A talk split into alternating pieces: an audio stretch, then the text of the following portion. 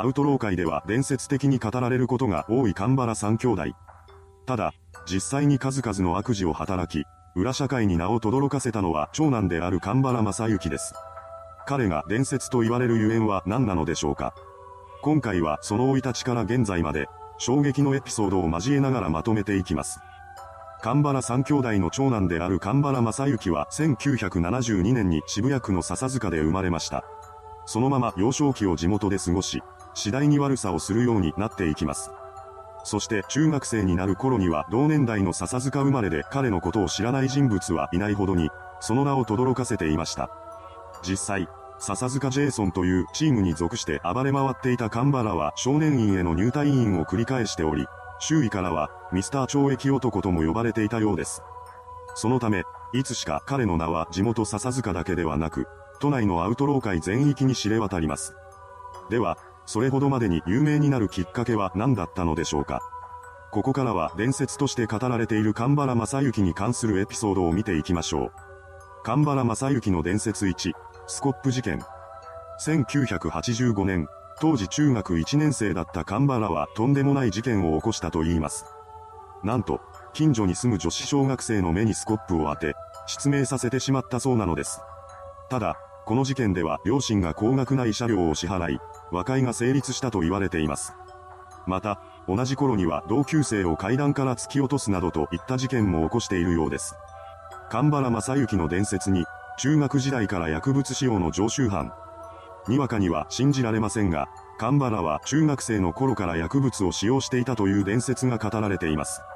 そのため、彼が理不尽に暴れ回っていたのは薬の影響による被害妄想が原因だったのではないかとも噂されました。ただ、それにしても神原が繰り返した悪行の数々は異常と言わざるを得ません。実際、人に対する攻撃以外にも、消火器を上の階から落とすなどといった、一歩間違えれば大事故につながりかねないような悪質行為も行っていたようです。神原正幸の伝説3、鬼眼。神原が残した伝説の中でも特に語られることが多いのが鬼眼伝説です。鬼眼とは神原が行っていた強盗の方法だと言います。彼は欲しい商品があるとそれをレジに持って行き、店員にガンを飛ばして怯えさせた上で、そのままお金を払わずに出て行ってしまうそうなのです。取っていく商品は雑誌や飲食品などが多く、それほど高価なものではなかったため、報復を恐れた店員が警察に通報せずにいました。この鬼眼ですが、被害者は店舗だけに限らず、一般の人にも及んでいました。その被害が起きるのは主にパチンコ屋だと言います。神原はパチンコをすることもあったのですが、彼が店内にいる時に大当たりを引いた知り合いを見つけると、その出玉を奪って勝手に監禁してしまうそうなのです。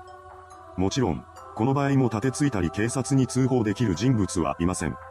結果として当たりが出ても全て持ち去られてしまうため、笹塚出身の不良の間ではパチンコ屋に入る際に神原がいないか確認するのが常識になっていました。神原正幸の伝説4、ゴローズ強盗事件。この伝説は神原がアクセサリーブランドゴローズの店舗に押し入り、商品を強奪していったというものです。当時の渋谷ではゴローズのアクセサリーが大人気となっており、高く売れることからチーマーによるゴローズ狩りが行われていました。そのような時代背景がある中で神原は店舗自体を襲ったというのだから驚きです。神原正幸の伝説後、闇金牛島くんに登場。裏社会を描いた人気漫画闇金牛島くん。なんと、その中に登場する人物が神原三兄弟をモデルにしているのではないかと言われているのです。そのキャラはガクと三兄弟という半グレ兄弟なのですが、三兄弟ということ以外に共通する点はありません。それもそのはず。モデルにしているというのは一部の読者が勝手に言い出した憶測であり、作者の真鍋昌平さんはこれを否定しているのです。とはいえ、実際にモデルにしていたとしてもそれを肯定することはないでしょうから真相はわかりません。神原正幸の伝説6、関東連合との関係。その凶悪性や危険性は東京中の裏社会に知れ渡っており、近づいてはいけない人物として有名でした。何でも、気に入らない人がいるとその相手が女だろうが関係なく手を出していたと言います。さらには理由もなく人を襲うこともあったようで、過去には面識のない男をいきなり刺したそうなのです。もちろん周囲の不良からも恐れられており、手のつけようがない正真正銘の極悪気違い、シャバにいてはいけない男と言われていました。そうした感想を持つ不良は末端の人間だけにとどまらず、伝説的チーマーグループトップ J の創設者として知られる大物アウトローたまる井上の両名も、この世で一番敵に回したくないのがカンバラだ。と語ったそうです。そんな危険極まりないアウトローであるカンバラですが、同じく当時の裏社会で最も危険だとされていた半グレ関東連合との関わりはあったのでしょうか。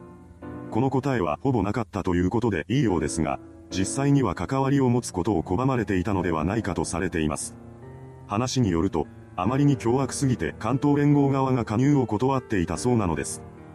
あれほどまでに悪名を轟かせていた関東連合が加入を拒むというのはやや不自然なようにも感じますが、それもそのはず、カンバラは昭和47年世代の不良です。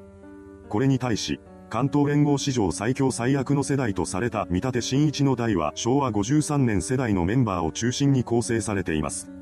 この見立率いる関東連合 OB こそが11代目市川海老蔵暴行事件や六本木クラブ襲撃事件を起こした集団です。つまり、神原と同世代だった当時の関東連合は世間に知れ渡ることとなった凶悪な昭和53年世代とは全くの別物だということになります。そのため、もし仮に神原が昭和53年世代だったとしたら関東連合メンバーとして暴れ回っていた可能性もあるでしょ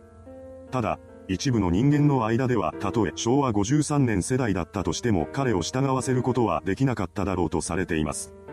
しかし、その世代のリーダーは残虐王子との異名を持つ男見立真一です。見立は昭和53年世代の中で最も危険だとされた村井祐介をうまく従えていました。また、危険人物同士で息があったのか、村井と神原の間には交流があったようです。それらのことを踏まえて考えると、世代さえ違えば彼も関東連合に加わっていたのではないかと思われます。